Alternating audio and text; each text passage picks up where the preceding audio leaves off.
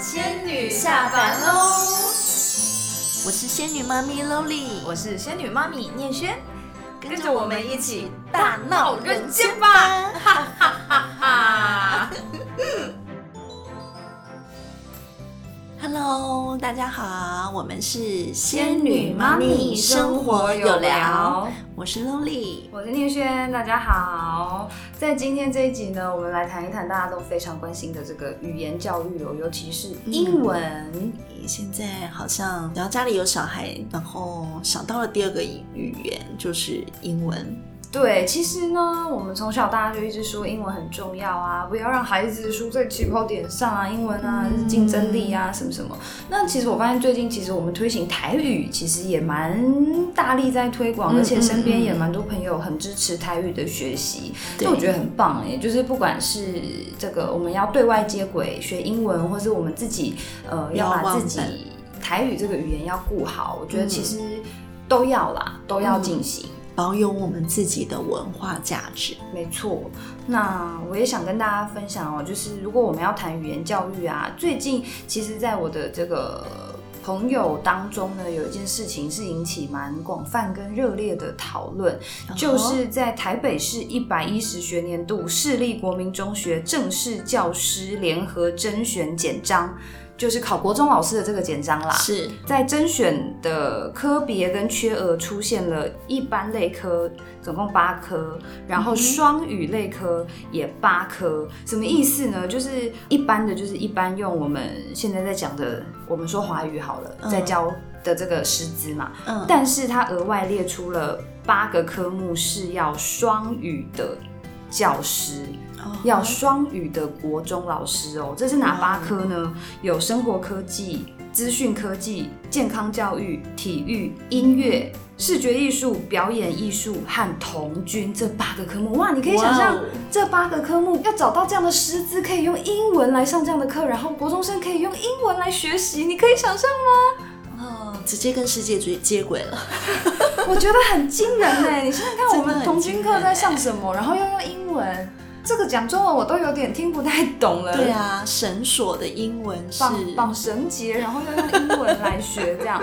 然后健康教育，健康教育，然后用英文来学。嗯。然后重点是音乐课、体育课，然后视觉跟表演这些艺术科目也要用英文来学。那我们是要学英文呢，还是我们是要学艺术呢？我们要学哪一个呢？到最后，可能学生每天都在背单词，然后反正背单词背背，反正哪科都要背单词。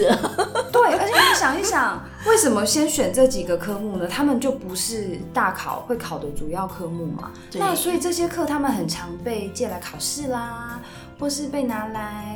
感觉好像教育部想要把它生活化，就像我小时候教我女儿刚开始接触英文的时候，就会跟她说：“This is eye，哦，就是眼睛，对，This is nose，这样的感觉。是。那我觉得从这个征求双语的师资缺额呢，我们可以发现其实。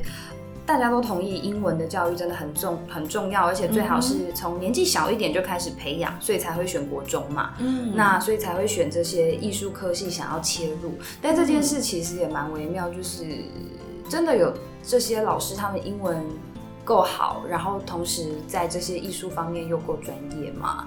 那我们可能会想说，我们光学表演都要一定的时间跟累积了，那更何况是用。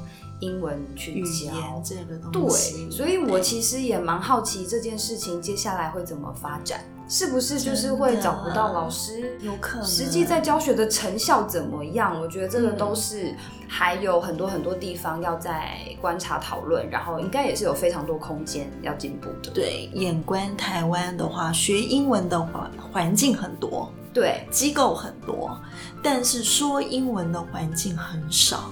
只有好像只有上课，但上课还不见得讲得到，因为只听老师讲。是，对，同学同才之间你也不可能对话讲英文，可能台语都多过讲英文。是，那我觉得要有这样环境，才能够营造到这样子这么自然的老师，嗯，才有可能。那现阶段我觉得没有办法一步就做到。对对对，倒是有时候我在路上都会听到很多小朋友，幼稚园他们应该就是去读了全美语，对呀，或是双语的幼稚园，然后他们就真的很自然的会讲出英文，那跟爸妈用英文对话。这个语言的现象呢，我觉得也蛮微妙的，是不是我们的社会这个小朋友的语言？也开始往两极的方向去走，好像是这样。所谓的呃，某些家庭呢，他们就是决定要讲英文就讲英文；那某些家庭就是不碰的，他就是是不是彼此离得越来越远？这个这个我不确定啦。嗯，对，嗯。那像我小时，呃，不是我小时候，是我女儿出生的时候，我是跟我先生讲哈，他用英文跟我女儿对话，嗯，我用中文。那因为我们在上海生活嘛，后来也给女儿去上美国学校，嗯，对，所以我女儿的英文底子打得挺好的。那回家爸爸也会跟她说，对，所以我们一直就是双语教学，所以我女儿到现在英文底子。听说读写都还很 OK，是对。其实，在这个母语的学习里面，只要是孩子在七岁以前，嗯，七岁以前你让他接触不同的语言，他都是可以学得像就是母语他的第一语那样子那么好。对呀。所以趁小朋友小的时候呢，多多让他接触这些语言，其实真的是很棒。但是要注意的就是，这个语言它不可以是一个不标准的。比方说，我的母语不是英语，但是我硬要跟我的小朋友讲英语，可是我讲的英语可能就不是那么标准，那这个可能就会造成他在学习方面的一些错乱，对他可能会听觉障碍，对他可能会比较容易混淆。那我自己呢，对我小孩我是没有很急啦，那我爸爸是美国人嘛，所以我们全家就把讲英文的任务就交给我爸。对，然后像我先生呢，台语真的非常好，所以他也致力在做台语的推广。那他就会尽量跟小朋友讲台语。这样。那不过我的小朋友女儿，她大部分接触的就是还是华语，我们在讲的中文比较多啦。那我觉得这件事就在观察喽，因为我自己小时候呢，也曾经因为英文的学习，我自己有非常非常大的压力。因为我爸爸是美国人，但是他其实中文也讲得非常好。嗯，因为他生我的时候，他已经来台湾差不多快二十年了，已经待很久了。对，然后他到现在在台湾也待非常久的时间，所以他的中文其实真的蛮好的。那时候我妈妈就会一直觉得我应该要两种语言都讲得非常好。可是我去念一般的学校，我接触的同才啊，全部都是讲国语。对，所以对我来说，我没有觉得我特别有机会讲英文，跟我不太知道我为什么要特别去讲英文。我妈妈就会一直觉得我很不认真啊，很不用功啊，为什么不就是开口就是流利的英语？可是问题就是我没有那个环境嘛。然后这件事也让我觉得，我是不是？所有人都会像我妈妈这样看我，期待我，所以我不敢开口讲英文，我怕我一讲，他们会像妈妈那样就是责怪我，所以我不知道为什么我反而有一种自卑感。可是其实我英文不差啊，已经造成阴影了。对，就是有一个阴影。然后，然后其实我现在回想起来，我觉得觉得这件事很荒谬哎，就是怎么会这样逼迫我？那我不反而不敢讲英文。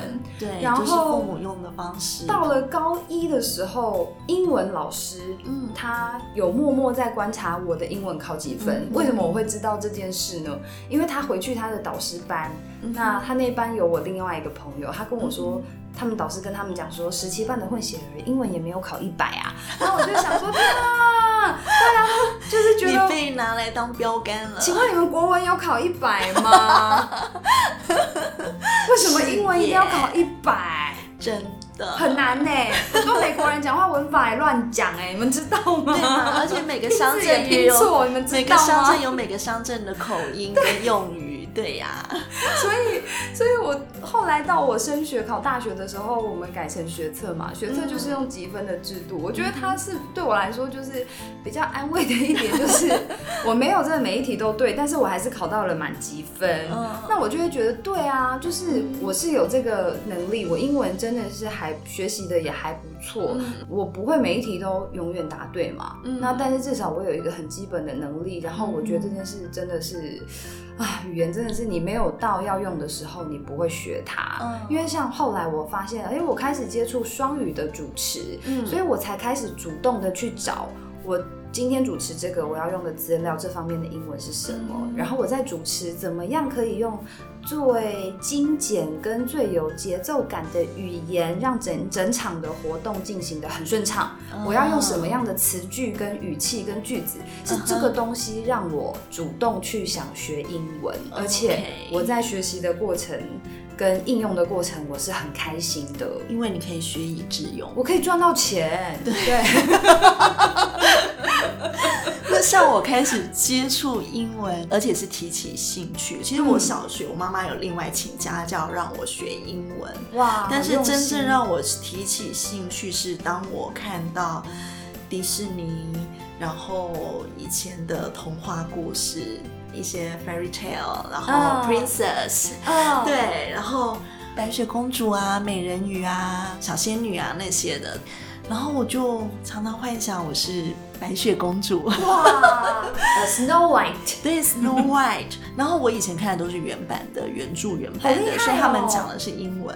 然后我就觉得当公主哎，然后英文又讲的好好哦，然后她可以指挥七个小矮人哎，她可以跟他们当好朋友，分工合作。对，然后我好像就是因为这样子，我大概白雪公主，我小时候跟她看 N 百遍，真的哦，对，看 N 遍。可能也就是那个白雪公主，呃，说话柔柔的、温温的、很优雅的，然后他们又有带歌剧嘛、歌舞剧的方式，然后觉得以前的公主都好棒，我要像他们一样，都会英文讲那么好，嗯，又会讲又会唱，然后可以用歌声跟动物做朋友。对啊，然后唱一唱，小鸟就飞来了。对对对。呃，即便巫婆拿苹果给他吃，他都觉得是善意的。对啊，我觉得那个真的有深根蒂固，让我觉得世界都是美好的。如果说，咦，我现在就算有一个很丑陋的老女人拿苹果给我吃，我可能也会想吃，因为我会觉得她长得丑，可是她一定心地比谁都善良。可是我看完这个故事的，就是我就跟自己说，陌生人的东西我不会吃，哎，怎么会？我就是嗯。很容易被迷惑打动，对，然后反正后来王子一亲你就醒了嘛，没关系，就是很容易被美好、梦幻、美妙的那一面深深打动，然后印在心里面，也就因此造就可能我对人生的看法是对，然后我真的就是在那时候开始。我就很喜欢英文，嗯，对，因为我才发现英文用唱的好好听啊，嗯，对，所以那时候就很认真的学英文，因为我想要跟公主一样，就是会唱、会跳、会说。那个 公主的语言我也想要。对对对对对，就是这样。对啊，所以其实让小朋友呃接触从这个多媒体的或是歌曲来接触不同的语言，对他们来说是一个非常非常好的切入点。真的，像我曾经也有一个家教。的学生，我教他英文，那他英文的程度就是落后其他同年级的孩子很多。我也是都会用歌曲的方式，慢慢引导他去唱那些歌词。那他可能一开始只能从副歌那一两句一两句，但是到后来他会开始有兴趣去查其他其其他句的歌词在说什么，然后他可以越来越熟练，可以把它背下来。嗯，所以我觉得想办法找到跟生活结合吧，这个是一个非常好的学习方式。那个动机，没错，让他喜欢上这个东西的动机很重要。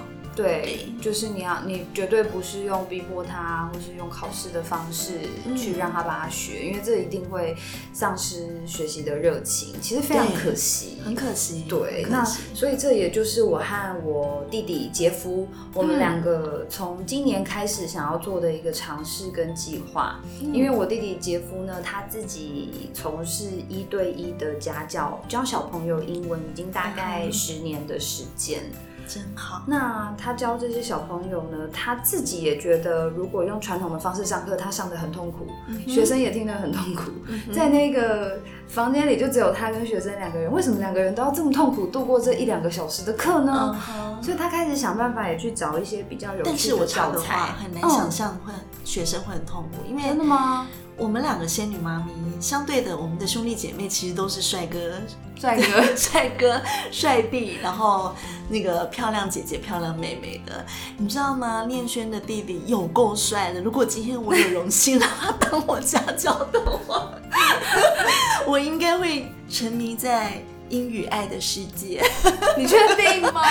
可是这样第一次、第二次、第三次，他就像王子哎。可是你就会放空啊，我觉得没在听英文啊。不会啊，我会很努力，一直想跟他对话。那你是非常少数就是认真优秀的学生。OK，好，对，可以引发你的学习动机。好，所以弟弟呢就努力去找一些比较有趣的教材，是，然后也开始。搭配这些，不管是影音啦，还是歌曲的方式，那我觉得它很酷，它还用了一个让小朋友动手来做一个植栽。就是小朋友拿到一个像这个透明的鱼缸，圆圆的这个缸嘛，然后小朋友呢，他们可以自己发挥创意，把一些土啦、呃多肉植物啦、盆栽啊，或是他们平常自己在玩的小乐高、小积木、小石头，通通都可以放进来装饰。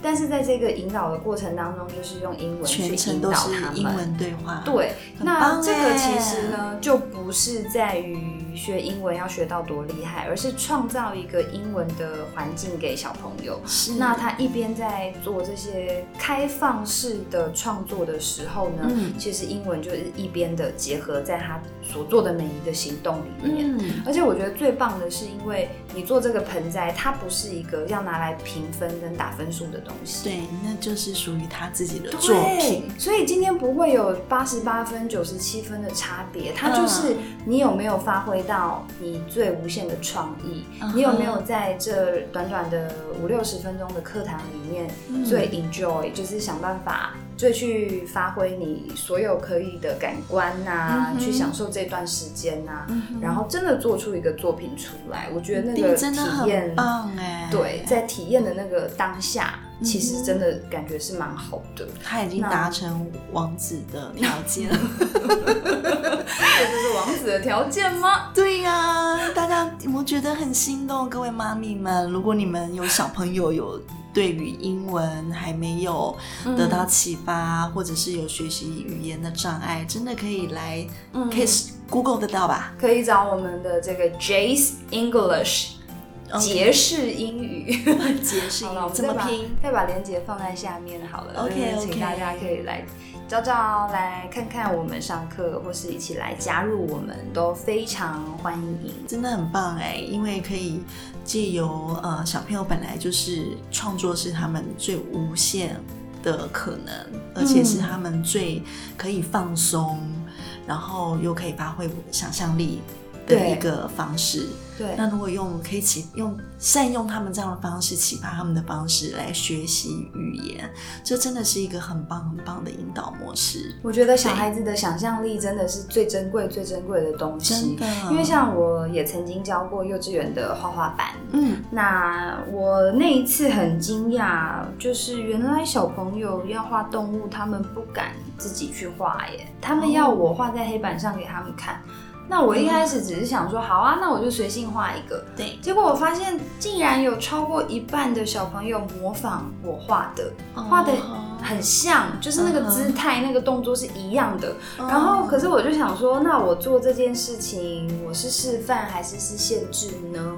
对，那我有没有办法，就是鼓励这些不知道怎么画的小朋友，除了和老师画一样之外，他有没有办法自己把它变化一下，长出他自己不同的那个动物的样子？对，嗯，那我也蛮惊讶，就是原来照着大人画的小朋友这么多啊。表示现在的孩子可能已经局限一种习惯于局限一种教育模式，嗯，可能第一个照本宣科，嗯，然后或者是说妈妈说一你才能做一，妈妈说二你才能做二的方式。对，因为很多小朋友都会说我不会，或是我画画很丑，那什么叫画画很丑？请问当初印象派诞生的时候，嗯。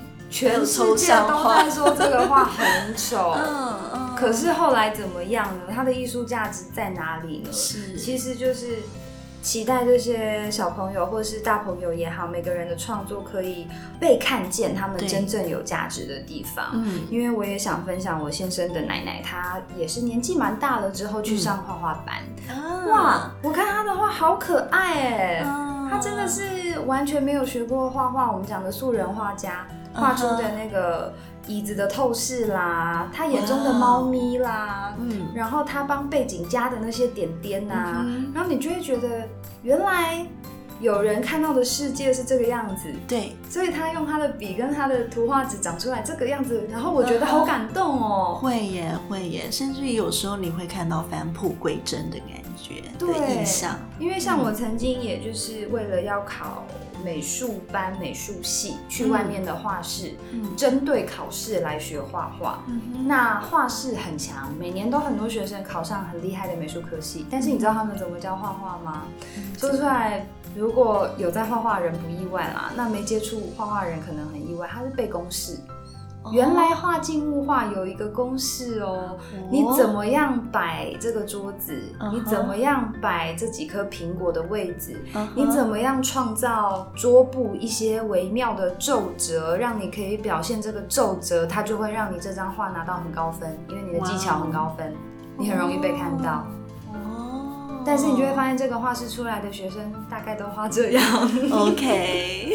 因为它是被公式化了，对，所以我觉得这件事好处就是，当然你可以让这些学生进入到他们比较想去的科系，也许他们可以有更好的环境可以创作。那但是另一方面就是他们能不能保有他们原本创作的自由和弹性呢？